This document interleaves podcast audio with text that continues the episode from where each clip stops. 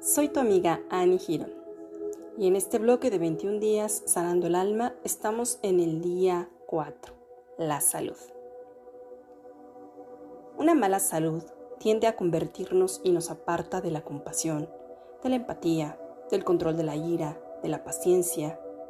Todos ellos son elementos que cuando logramos dominarlos nos permite ascender en la escala evolutiva que nos lleva a la inmortalidad.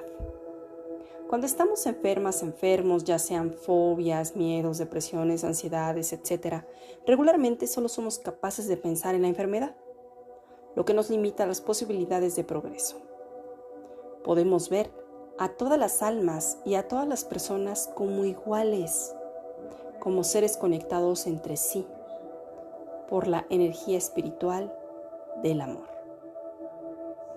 Recuerda, uno a uno no puede dar aquello que no tiene.